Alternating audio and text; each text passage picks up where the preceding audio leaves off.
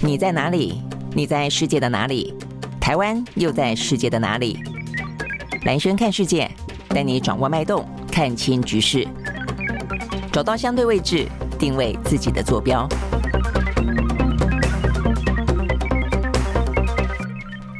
大家好，我是兰轩，欢迎收看今天的兰轩看世界啊。好，今天呢最主要的新闻啊，这个在昨天有关于巴西暴动的事情呢，呃，很快的就落幕了啊。那所以呢，这个落幕的同时呢，当然我觉得接下来的话呢，很可能就是呢，巴西政府会要去检讨啊，这一场的国会暴动怎么样子发生的，背后呢是不是有呢，在美国的前总统呢波索纳洛是一个引武者？那甚至今天还传出来说呢，引武者可能不只是波索纳洛，甚至是川普过去的呃智囊巴农。哦，就非常非常极端哦，这个右派的啊，呃，这个嗯，算是有点像名嘴了吧？因为他自己呢，现在有搞了一个呃网站，然后在里面的话呢，他们哦，这个媒体报道说，他在过去这几天，也就在巴西呃出现暴动之前，他不断的煽动哦，这个巴西人要像这个呃当初川普的支持者一样揭竿而起哦，呃，这个去抗议哦，那么一个呢不公的选举等等啊，所以呢，甚至是出现了美方啊这个川普的人马在背后操。操弄了远远的巴西啊，他们还号称呢，呃，这个叫做巴西之春。好，所以呢，这个话题的话呢，在今天等于是后续的部分啊。呃，去了解啊，整个暴呃把呃这个暴动怎么样发生啊，怎么样进行相关的惩处会是重点。那至少这一场呢，他们被认为啊，这被呃鲁拉啊，就他们现任的总统说是一个失败的政变啊。至少这个目前为止的话呢，是掌控住局面了啊。那另外的话呢，今天取而代之的呢，呃，话题性最呃受到关注的，实际上也就是台海了。那台海这段时间其实一直都是话题，只是说呢，呃，在今天相关的媒体报道当中讲到美国呢。非常重要的一个智库 CSIS 啊。他们呢举办了一个兵棋推演，而这个推演当中的话呢，呃，就是预估啊，如果二零二六年中共可能犯台，他们总共呢有二十四种可能的战况。我们先讲结局啊，这个结局的话呢，台湾是保住了，但是保住的台湾，在他的描述当中啊，呃，已经成为一个没有电力、没就没电、没水、没油、没没气啊，那基本上呢，经济已经完完全全被破坏殆尽的一个呢，呃，等于是被。摧毁的一个岛屿哦，但是呢，呃，并没有被中共拿下就是了。但是没有被拿下的这样的一个台湾，到底意义还何在啊？那更不用说呢，付出了相当大的代代价。因为呢，在这样的一个兵棋推演当中的话呢，美国、日本。呃，都哦，这个介入了，等于是协助哦，这个防卫了台湾，那造成的结局都是啊，这个美国、日本啊，他们的呃这个战力也受到相当大的一些影响啊。然后的话，中国大陆当然他们的呃出动的一些战机啦，呃这个舰艇啦啊，也都是被摧毁。所以总而言之啊，是一个呢呃两败甚至三败四败俱伤的一个状况。虽然台湾没有被真正的拿下，呃，但是啊，这是一个惨胜的结局大概是这个样子。好，所以呢，这个话题呢，在跟着我们昨天啊，呃。有一个相关的消息，我们来不及说哦，那就是呢，在美日之间，呃，相关的一些联合的军演，而且这一次的军演的话呢，比较特别的地方在于说呢，日本要捍卫他们的南西诸岛，就是靠近我们的呃琉球啦、与那国岛啦，哦，那甚至的话呢，还算是首度的啊，连远远的英国还有呢，近近的澳洲都参与了这一次的呃日本的这一次的呃这个演习，而这个演习的话呢，最担心的想定就是呢台海爆发危机。OK，好，所以你听起来会。知道说呢，二零二三年也不过才刚刚开始啊。那有关于呢台海的可能的战争，在这个地缘政治当中当中的风险啊，没有往下走，甚至不断的升高。而且呢，这个呃想定的可能会爆发呃战争的时间点啊，有二零二七的，有二零二六的啊，所以呢越来越推进。那当然你可以说啊，这样子的一个呃演。这样的一个呃兵棋推演，呃，先预估出结果呢的非常的惨烈，因此可以回过头来呢有止战的效果，就希望让大家知道你发动战争你要付出极大的代价，因此可以止战，期待啦，希望是这个样子啦啊，那否则的话呢，依照这样的兵棋推演的结果啊，呃，真的坦白讲，虽然这个叫做美日台。军事的联盟可以产生啊，台湾不至于落入啊这个对岸中国之手啊。但是呢，这样子这个台湾可能比起我们现在看到的乌克兰啊，以乌克兰为战场，呃，这样的一个乌克兰呢，呃，这个呃，度过一个黑暗的、没水的、没电的啊、寒冷的这个冬天，可能还要来得更惨。OK，好，所以呢，这个内容会是今天的一个重点啊，所以我们就来看啊，这个相关的。呃，这个 CSIS 哦，他们的这个兵棋推演是怎么一回事啊？呃，这个内容的话呢，是呃，就是我们先讲啊，这个 CSIS 呢是战略与国际研究中心啊，是在美国非常非常老牌的一个智库。呃，如果大家还有印象的话哦，在去年八月的时候呢，裴洛西来台的前后，实际上他们就做过呢相关的兵棋推演。而这个推演的结果，坦白说，跟现在的结果也差不了哪里去啊。这边讲到说呢，呃，这个中中国大陆付出非常惨痛的代价，呃，就他们几乎呢，这个登陆啊会被我们击呃击溃哦，但是呢，呃，我们的南部哦，事事实上呢也会看起来呢几乎哦，这个就是呃被摧毁殆尽哦。那这个当中也是用惨胜啊来形容呢美台啊这样子的一个可能的呃，在这个战争过程当中的一个状况。那只是说今年比较不一样的是呢，还有日军哦在里面。我觉得这个是跟去年我们看到的呃相关的兵棋推演比较不一样的哦。那再来一个的话呢，就是。时间点啊，在去年的时候呢，没有特别去假定一个时间点，而今年的话呢，假定的是一个二零二六年。那所以为什么是二零二六年呢？呃，因为先前呢，本来他们的印美国的印太沙皇啊，他们的这个战略观本来啊是认为呢，二零二二七年很可能呢，对于呃这个中国大陆来说，又是一个呢建军百年，又是一个习近平平如果要挑战第四任期的话，可能要给出一个呢呃目标啊，这个目标很可能就是解放台湾之类的啊，所以把它锁定在二。二零二七年，但是二零二六年提前了一年呢，到底是所为何来啊？那当然也有可能是因为呃，二零二四年我们的总统大选，而且美国的呃这个大选也结束，我们是在年头，他们是在年尾啊。那会不会是因为这样的个呃选举结果，因此会牵动到了呢？呃，这个呃中日台哦，甚至是两岸的关系啊？不知道。我想这些呃在时间点上，还有这个参与国的当中啊，是一个这一次比较不一样的地方。但是呢，结果啊，结果都是产生。胜啊，所以呢，从好的角度去看，这个叫做胜啊。你要看，你要看“胜”这个字的话，你会觉得哦，好像比较放心。但用惨的角度来看的话呢，真的是很惨。我所以我想，对台湾来说的话呢，非常重要的是，呃，这样子的一个呢，呃，对我们来说叫做胜利吗？哦，所以呢，呃，成功保住台湾这样的，但是这样一个保住了台湾，呃，还还呃留下多少啊？那我想呢，从今天看乌克兰的状况，我想对于台湾来说的话呢，可能要更多的警惕。好，所以我们就来看看呢，他们这样的一个兵棋推演二十四种战况当中可能的结果啊。好，那这个结果的状况为什么要讲惨胜呢？第一个，他们讲到的是呢，打了三个礼拜。呃，是不是可以撑到三个礼拜啊？呃，这个而且撑到美军来啊，日军当然日军会比较近了哦。那我想这个也就是为什么日军。呃，日本他们现在呢也在高度的去推想啊，这个万一台海有事的时候，他们到底该怎么办啊？我想这个是很主要原因。所以第一时间的话呢，很可能是日军必须要先来啊，我们自己可能要先先呃这个抵抗啊，再来话日军啊，再来可能是美军啊。所以大家的想定当中的话呢是三个礼拜，三个礼拜打下去之后啊，我们看到的当然是先讲啊，呃嗯，对于共军啊，让他们发动要袭台的话啊，他们大概会损失一百。五十五架的战机，然后一百三十八艘的大型的船舰，哇，这个呃战机目前看起来的话呢，美日中哦大概都会损失很多，但是就战舰来看的话呢，呃，在这个想定里面啊，这个共军所损失的大型的船舰呢是来的更多的，一百三十八艘。另外呢，死亡的人数的话呢，共军是来的多的，是一万多个人哦，可能会是假设他死亡。啊，然后的话呢，两栖部队哦会重创，但讲到两栖部队的话，就代表登陆喽。登陆台湾了啊，所以两栖部队呢会重创啊，然后的话呢会数万人成为战俘。好，所以呢就是呢讲到呢在这次响定当中，呃，共军终究没有夺岛成功哦，但是还要付出的代价。但是另一方面的话呢，所所谓的胜利方啊，也就是呃台湾、美国跟日本啊，这个付出的代价呢也非常非常惨痛。台湾的话呢说会有三千五百多人死伤。然后会损失呢二十二艘的巡防舰跟四艘的驱逐舰，也就是我们现在现役的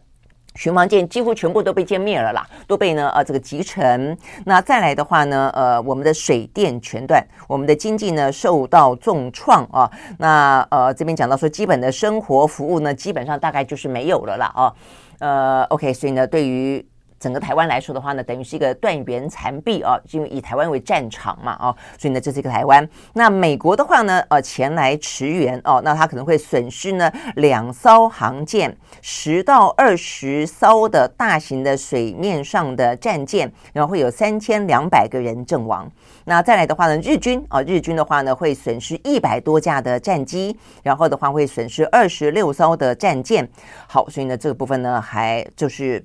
讲到日本的自卫队啊，OK，好，所以呢，这个是目前看起来呢大致的呃这个结果了啊。那听起来的话呢，就是双方呃各自都很惨。如果说你把呃台湾、日本加呃这个美国加在一起的话哦，坦白说，比起呢这个中国哦，它如果是一个侵略国，它单单的一个国家所付出来的损伤呃，事实上双方差不了多少啊。好，所以我想这样的一个结果呢，就是各方的代价呢都是非常惨痛的。那更进一步的来说的话呢，呃，这个 CSIS 就就目前这样的兵棋推演当中的一个惨烈的情形，就说了哦，这个所以中国大陆呢，如果还要发动战争，付出来的代价，它可能必须要提前的去做慎重的考量，因为这样子一摧毁的话呢，中国大陆的现代化的海军将因此而一蹶不振啊，所以呢，这是对中国的警惕。但对于美国自己本身来说的话呢，他们也认为哦，这个部分的话呢，其实也呃，这个相当程度的必须要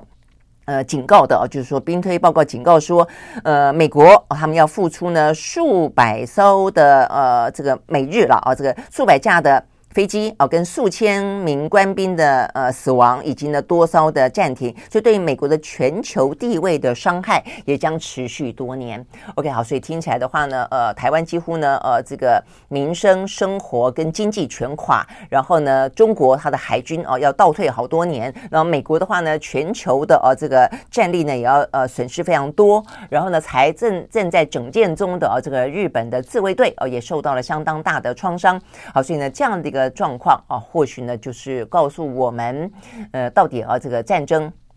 值不值得哦？但是问题是，战争值不值得这件事情的话呢，其实有时候并不是有一个呃那么纯粹的理性的的考虑了啊。就是说这个部分，除非就是说现在来讲，就战争来说，对中国大陆来说，当然也知道说它其实呃付出的代价会不小啊。尤其呢，从俄乌战争当中，你会发现呢，其实呃乌克兰已经有点像个诱饵了啊。这个西方世界把乌克兰当诱饵，让这个呃俄罗斯呢呃发动侵略战争啊，一脚下去之后呢，就像被拖进泥淖一样啊，所以。整个的国力呢，呃，到现在为止还深陷在泥淖当中，无法脱困。好，那所以呢，理性来看的话呢，对中国大陆来说，如果他希望自己是一个崛起中的呃国家，然后的话呢，呃，在国际之间，呃，这个扮演的角色，呃，不是一个侵略者，而且他的国力呢，希望能够呢持续性的啊、呃，能够成长，甚至呃，跟美国呃这个并驾齐驱，事实上也就是美国现在在担心的事情嘛，啊，好，如果是这样的一个想定的话，你会知道战争对于中国来说绝对不会是一个呢明智的选择。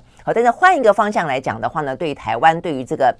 呃，美日啊，美日台来说的话呢，这个部分要思考的地方就是在于说，对台湾来说，当然不会是一个明智的选择，因为战场在台湾。哦，但是对美国来说的话，如果不断的拿台湾当诱饵这件事情，呃，我想这个部分的话，可能就是最大的危机所在。就一方面是美国拿台湾当诱饵，二方面是台湾对于自己诱饵的角色，哦，自己的话可能认识的不够清楚，或者的话呢，不断的啊，这个不管在选举过程当中，还是呢，在这个呃政治上面，呃，也就是呢，采取比较挑衅的行为的话，或者说至少我们或许不认为挑衅，但是被。中国解读为挑衅的时候，我想这个部分的话呢，就是当中最微妙，而且也最容易擦枪走火的地方啊。那尤其是我们刚刚讲到了，他们的时间呢是落在二零二六年，好，所以呢这样的一个年份的意义，我相信呢，呃，显然的会跟台湾的总统大选以及美国的总统大选是有关的哦。所以对台湾来说，嗯，现在吧，就是过完年以后，我觉得相关的动作会越来越热了啦。因为呢，也就是在二零二四年头，我们就要投票了嘛。啊，所以呢，这一次的选举啊，这个战与和的讨论，显然的会非常非常的呃，热烈，而且坦白讲也是非常的重要哦。所以呢，这个部分我觉得绝对不能够再用口水战的方式来讨论这个问题，而是呢，真的该必须深层的去思考。一方面备战的同时，如何的能够呢避战？而且呢，对于美国来说的话呢，呃，我们是不是？真的是到那种只能够亲美，完全不能够拉开任何的距离，没有 say no 的空间。我想这些部分都是非常非常重要的哦。好，因为的话呢，不只是在今天的兵推，呃，今天的兵推呢，除了证明啊这个战争呃对任何一方都没有好处之外，呃，但是某个程度来说啊，如果对美国来说，其实就目前看起来这样的一个。结果呢？我认为它是付出代价相对来说少的地方啦，因为台湾自己本身是战场嘛，台湾的代价可想而知。呃，这个中国大陆的呃，这个我们刚刚讲到的，单单的一个国家的呃损失，其实呢就已经上万人死亡了哦。但是呢，美国永远以其他的国家为战场。这件事情对他来说，他是不是觉得这个派算盘打一打啊？如果可以呢，让呃这个中国的战力国力呢狠狠的啊这个呃被打退好几年的话啊，所以呢，一方面是在军事上，二方面是在科技力上的话，呃，或许美国不见得啊，不见得呢。不会觉得这是一个划算的生意。我说，我想这部分对台湾来说是非常非常重要的，呃，思考了，就是对台湾自己本身的利益来说，实际上才是最重要的。那更何况啊，目前看起来的话呢，呃，中方啊，显显然的是不断的，而且他非常在意美国在玩台湾牌这件事情啊。所以呢，在昨天啊，除了我们看到这个军演之外，呃，这个在今天啊，这个各就包括这《中国时报》的头版头条，呃，讲到呢，这个呃各方惨呃惨烈啊，那但是呢，呃，我们算是美日台惨胜啊。那这个《联合报》也放在呢二版二呃头版的二条啊。除了这个之外的话呢，另外一个消息就是呢，在昨天到今天，共军再次的啊这个嗯。穿越哦，这个海峡中线哦，但是这次呢，穿越海峡中线，你会说啊，反正都一天到晚穿越穿越海峡中线呢、但是呢，我觉得这次有点不一样。我看到这些军事专家们的分析啊，也就是第一个，这是二零二三年一开始啊，没多久的话呢，他就来穿穿越。第二个的话是从北到南全线穿越。过去的话呢，很可能在我们的西南啊，这个西南的防空识别区这个地方，它穿越的比较多。哦，那这个地方的话呢，当然会是一个。呃，蛮蛮频繁的各方的一个枢纽，但这一次的话呢，哦，就在昨天到从八号哦，从八号的呃早上六点哦到九号的六点哦，等于是整整一整天为止，是从北到南每一个地方都有共机呢穿越哦这个海峡的中线。哦，所以呢它叫做全线的穿越。哦，所以这个部分的话呢，呃，总共啊这个共机来了五十七架，当中有二十八架的话呢穿越了海峡中线，这。第一个啊，这个全线的挑衅，那再来一个的话呢，它呃穿越之后呢，还到了我们的东南空域啊，所以东南空域就是到我们的东边了啊。这个到我们的东边，我想非常非常清楚的知道的是，呃，在过去这一两年间了哦，其实我们讨论过不止一次了啊。呃，从日本、台湾、菲律宾这样一路下来的话呢，这个叫第一岛链。哦，但是呢，现在的呃共军基本上呢，从宫古海峡、从巴士海峡早就已经呢，呃越过第一岛链，到了第二岛链就在我们的东边了啊。那我们的东边的话呢，第二岛链再过去的话呢，什么太平洋诸岛。哦，在过去这一年当中，我们会看到，呃，中美哦，这个在太平洋诸岛，也就很多是我们的呃所谓的邦交国，就已经在那边呢，又成为另外一个外交战场，不断的厮杀啊，彼此之间不断的去找这个什么呃南太平洋峰会啊，这个美国也举办了啊这个峰会。那事实上呢，中国大陆跟他们之间啊相关的一些呢。呃，经济当中的合作跟投资也非常的多哦，所以那个地方的话呢，已经成为呃美中哦这个角力的另外一个大战场了。所以再推过去的话呢，就是关岛等等了啊。所以呢，这已经就是不断的往往前推，推进了美国了。所以这个相关的行动，坦白讲，你说的是针对台湾吗？不如说是针对台湾背后的美国哦，所以他要告诉你说呢，我可以不断的穿越，而且我是常态性的穿越。那要警告什么呢？第一个，二零二三年一开始哦；第二个的话呢，就是呢，在这段时间哦，如果大家还记得的话，在去年底、今年初，美国的国防授权法呢，呃，算是呢，呃，川普正式的签署通过，里面的话有非常多的对台的军售，然后呢，这个军售的细项我们也谈到过哦，有什么？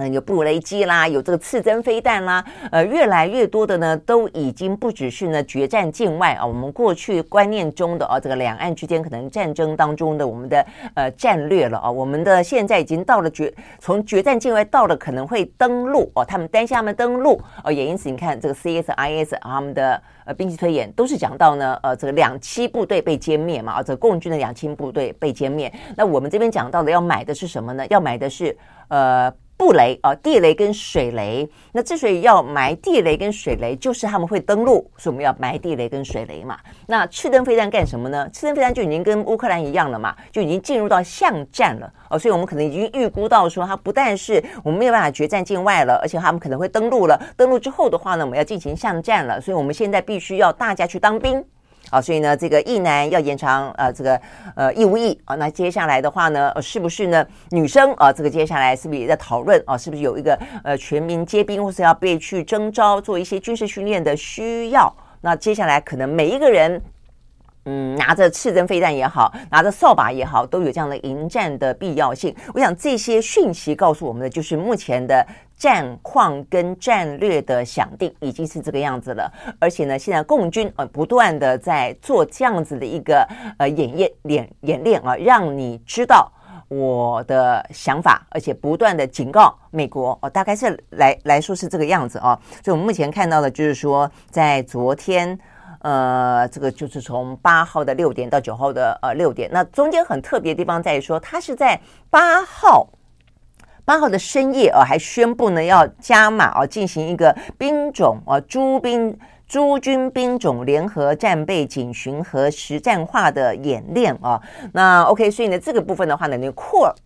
呃，跨了一个晚上啊，那这个部分的话呢，我看到这个台湾的啊这些呃军事专家们有特别提醒啊，呃，因为过去来说，很多的国家之间的战争怎么发生的呢？包括这一次俄乌战争也是一样。其实俄罗斯一开始是用军事演习的名义开始呢集结部队，哎，突然之间呢由演而战，直接从演习转为战争。好，所以呢，如果说呢这一次的。呃，中国大陆的这些演习，他的半夜三更突然之间跟你说我要演习，然后。有一天突然有眼而战，晚上突然间发动战争啊，这个对台湾来说可能又是另外一种呃，他在暗示的，或者说呃一个可能的发展，我们也必须要去因应的部分啊。好，所以呢，这些就我们刚刚讲，第一个是权限的挑衅，第二个的话呢，呃，这个是在深夜啊这个当中呢发布，那第三个的话呢，它或许针对的是美国，但是呢，呃，要付出代价的更多的最多的呃是战场。台湾，我想，我想这个部分是值得注意的哦。好，那这些部分的话呢，呃，除了我们刚刚讲到的这些演习，呃，整整的一整天，那呃，穿越了、呃，这个第一岛链到了我们的东南的呃这个空域之外，呃，共军他们的东部战区，昨天晚上还发布了一个叫做战训的 MV 啊、哦，他们现在很爱拍 MV 啊、哦，拍的很很漂亮，很振奋人心啊。哦呃，就是以那种很华美的包装，然后事实上看起来像是在，嗯，我觉得比较像是在呃大内宣啦，就是对中国大陆内部啊去宣扬他们的国威啊。那这个部分的话呢，叫做我的战鹰绕着宝岛飞。好，所以呢，看起来呢，好像闻不出一点点呢，真正战争的残酷无情背后的血腥味啊。但是呢，如果真的是有一天是属于战鹰绕着宝岛飞，而且出现了真正的实战的话，不会是这种画面的啦，不会是这种美丽的 MV 哦。这个背后的话呢，要付出的代价呢是血淋淋的哦。好，所以呢，这是在呃中共方面的这些做法。那台湾这方面的话呢，呃，我看到这边是国家政策研究基金会的研究员啊。这个接种，他特别分析说，这一次啊，这个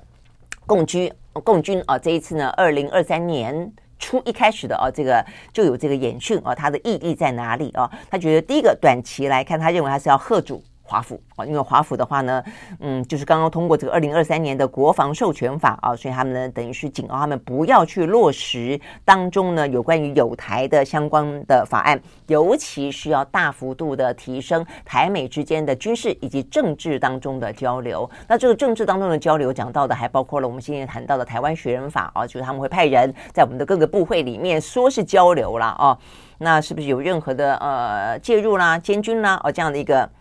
可能性，我们的主导主导地位还在不在？我想这是大家讨论的一个部分。那再来的话呢，第二个意义，他说呢，呃，就是他们要呃，可能共军想要借派派着呃这个多架次的战斗机，同日跨越中线的行动哦，来落实他们就是不断的常态化的呃，要呃前往我们中线以东。然后的话呢，要逐步压缩侵蚀呃这个呃国军我们国军的防卫纵深跟预警的时间啊、那第三个的话呢，比较具有军事意义了。前面两个比较是政治意义，那军事意义部分的话呢，就是他们进到我们的东呃西南的海域啊、那这个西南的海域呢，呃，他们同时还包括了无人侦测机。无人机哦，这个还有轰六的轰炸机哦，都一起来伴飞哦，所以这个部分的话呢，可能是进行一个联合式的海上长距离的联合作战训练这个部分的话呢，军事意义比较高。好，所以呢，这些部分呢，都呃反映出来的是呃，这个台海之间的呃战争的危机，事实上呢，在地缘政治的话题当中，呃，吴宁是啊，目前看起来二零二三年大家最在乎的啊，所以我们讲到的，包括在昨天啊，这个。日本的媒体报道的啊，说呢，呃，这个岸田文雄他也打算呢，要来加强他们的呃这个南西诸岛，就我们刚刚讲到琉球哦、与那古岛等等的一些呢，万一台海发生战争之后啊，呃，他们可能会被卷进啊，所以必须要做一些预先的准备。那这个预先的准备包括之前我们曾经讲到过的，他要设避难所。他在与那国岛啊，这个是当地的居民要去北呃要去东京陈情，希望能够在那边盖避难所。那为什么呢？很显然的，他们担忧是有道理的。因为呢，岸田文雄哦，他们已经考虑哦，要增加他们的国防预算，逐年的增加到百分之二哦。这个如果他增加到百分之二的话呢，他的。呃，军事预算已经算是在美国、中国之后的全球第三大啊，这个军事支出的国家了啊。那他打算呢，拿这些钱来干嘛呢？呃，在西南诸岛当中要增建一百三十座的弹药库。呃，因为他们说他们过去的弹药库呢比较都集中在北边北海道。那当初的敌人是俄罗斯哦，所以他们在北海道。那现在的话呢，可能的战争在台海，所以要放在呃新的。这个西南地方必须要增加，那另外的话呢，还要设置呢地对空的飞弹基地啊，那等等啊这些部分呢，还还说哦，这个要增加呢更多的一些呃原本呃在各个地区部署的师团旅团，希望能够整编成能够在全国机动性部署的部队啊，那希望呢能够及时的在台海危机升高的时候来声援南西诸岛。OK，好，所以所以你会看到呢，呃，这样子的一个话题，不管说从美国的智库 CSIS 所模拟的台海战争，或是从昨天啊这个共机呢全线的啊这个侵扰我们的呃中线，加上呢日本啊他们开始的在增加预算部署西南诸岛，你都会知道说呢这样子的一个呃战争的。真实性是真的越来越逼近，不见得是理性的发动，但是也有可能是一些一不小心当中的引战之后所造成的，呃，这个擦枪走火都有可能啊。好，所以呢，这部分的话呢，是讲到。嗯，有关于台海啊这的相关话题。好，那这个岸田文雄的话呢，除了啊有关于呢在这样的一个台海危机当中的布局之外，呃，比较关让人家关注的是啊，这方面当然会进一步的延伸的，就是他在十三号要到华府去跟拜登见面。那他现在已经启程了啊，启程的话呢，他先飞欧洲。好，所以呢，目前看起来的话呢，他已经呢呃前往了呃法国。那法国的部分的话，我们看到这个最新的消息呃，讲到说他跟马克宏之间呢已经有了一些互动了啊。那这个互动的话，呃，岸田文雄他们承诺啊，就双方啊，包括呃法国也都是啊，他们就讲到说呢，呃，马克龙说，呃，法国呃是实现自由开放的印太地区的重要伙伴啊，所以代表的是他在于印太地区，他会有一些呢愿意加入合作，然后的话呢，可能未来的话呢，还会进行。联合军事演习，OK，好，所以我们刚刚讲到说，日本在现在啊这几天的一些西南诸岛的相关的演习，实际上是跟着英国、跟着澳洲的啊。那现在的话呢，很可很可能啊，这个欧洲也都是高度关注台海的危机，他们在印太也有。也有利益啊，那所以对他们来讲的话呢，这些部分啊都会是他们未来这段时间可以看得到，拉近更多的国家来想办法啊。这个如果万一战争发生的时候，呃，对啊，这个对抗啊，这个或者要围堵啊，这个中国的势力，目前看起来的话，几乎啊这些。大国当中也都在串联中。OK，好，所以呢，岸田呢今天抵达的是法国，呃，见了马克宏。那接下来的话，还要陆陆续续造访呢，呃，意大利、英国、加拿大，还有美国。那当然，这个部分的话，也同时是 G7 的成员国。今年五月啊，这个嗯，日本他们要主办的 G7 的呃高峰会啊，所以呢，等于是在目前我们刚刚聊到，都是战略的，都是军事当中的，希望不要发生的了啊。但是实时在进行的，则是经济当中的互动。那经济当中的互动。动的话呢，当然也有另外一方面呢，美中之间的科技大战啊，那这部分也是同步在进行。OK，好，所以你看到呢，这个是二零二三年开春的时候，呃，全球啊，这个。不可免的地缘政治啊，或者地缘经济啊，这样的一个呃行动啊，不断的在展开，风险并没有比较少啊，但是呢，相关的彼此之间的一些呃互动啊，跟合作反而是来的希望更深。OK，好，所以呢，这个部分呢是讲到这个部分。那讲到呢，呃，这个美中之间的话呢，在今天呃持续的有个呃美中之间呃相相关的。在科技战啊，跟这个国防国安疑虑当中的后续，那就 TikTok 啊，那这个 TikTok 的话呢，美国呃 New Jersey 啊跟 Ohio 他们呢加入了禁用啊这个 TikTok 在他们的呃州政府当中啊，这个禁止在州政府拥有和管理设备上啊使用呢呃 TikTok 的城市。OK，我想这个部分的话呢，持续性的啊都还是可以看得到，这部分是在继续进行的。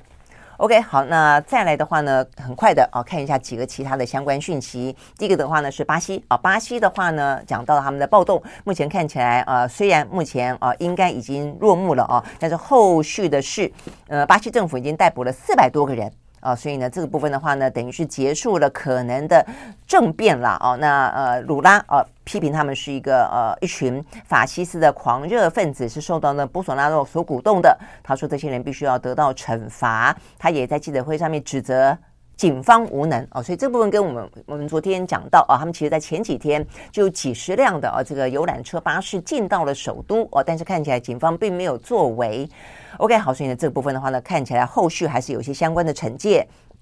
那之所以呃，至于呢，这个波索纳洛呢，波索纳洛今天传出来是他肚子痛，说他肚子痛呢，呃，然后呢，呃，住进了医院啊，但是又说这个住进医院应该没有很严重，所以会不会是嗯、在这样的一个兵方兵方？兵荒马乱啊！那个巴西的呃，这个鲁拉呢，指责啊波索纳罗幕后操纵这样的一个风头上，他住进医院，表示说自己其实是非常的呃 weak 的啊，那并没有哦、要操纵这个事情，不知道。那现在总而言之，他在医院里面啊进行疗伤。那呃，而且呢，现在美国的民主党的政治人物是希望能够把波索纳诺赶走嘛啊，所以会不会他也说以这个为由说啊不行不行，我现在住院，好说不能够离开美国。OK，好，所以呢，总之啊，目前看起来。起来的话呢，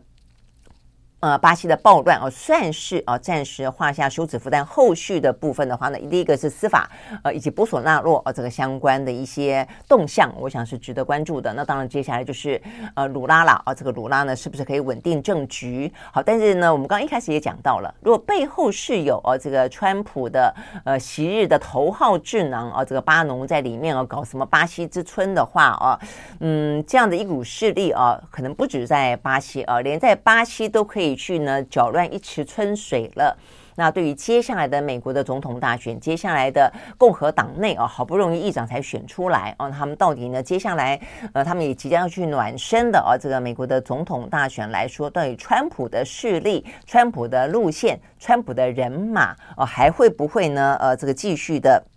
呃，这个骚乱啊，那呃影响到美国的政治啊，乃至于影响到全球，我想这个部分也是一样，持续的是受到关注的。那呃，最后的话呢，来看一下呢，这个中国大陆的疫情。好，中国大陆的疫情呢，目前看起来，呃，说像河南啊，他们呢最新啊，大概就是公布了，说明了他们呢目前呢最新的染疫状况。河南说，他们呢到六号为止啊，他们整个省份啊，这个感染新冠疫情的人。人感染率已经高达了百分之八十九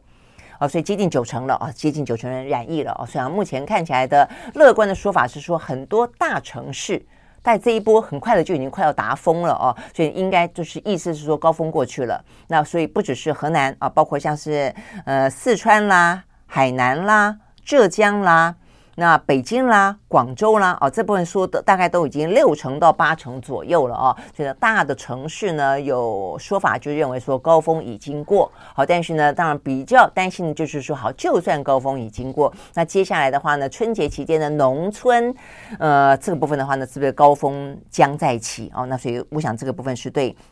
他们来说哦，这个最。必须要严阵以待的。OK，好，所以他们现在就面对呢春节将至，春运的大量人口的流动，他们就呼吁呢，在这个社区建立呢一整套的啊这个医疗防线啊，希望能够堵住哦这个下面一波的整个的疫情。OK，好，所以大致来看的话呢，这个部分是讲到呢中国疫情的部分。那最后的话，很快的来看一下啊这个经济的话题。经济的话题的话，昨天的呃这个欧美股市目前看起来是涨跌互见的了啊。那我想最主主要受到关注的地方在。在于，呃，当美国的一些经济数字不好的时候，其实呢，投资人都会比较宽心哈，因为呢，经济不好代表说呢，这个通膨希望能够打压的效果出来了啊，那所以接下来的升息可能力道在二零二三年就会希望缓一点点，因为二月份的话呢，就会有下一次升息的讨论了。那这次的讨论的话呢，会是升息几码？我想这个是大家关心的。那呃，大部分哦，大家在预估二零二三年的经济的时候，最大最大的变数